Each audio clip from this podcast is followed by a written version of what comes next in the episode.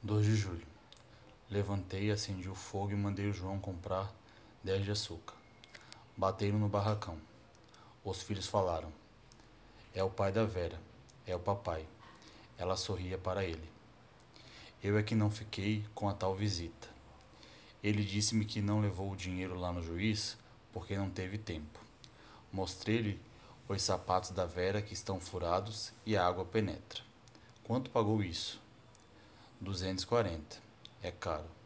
Ele deu-me 120 cruzeiros e 20 para cada filho. Ele mandou os filhos comprar doces para nós ficarmos sozinhos. Tem hora que eu tenho desgosto de ser mulher. Dei graças a Deus quando ele despediu-se.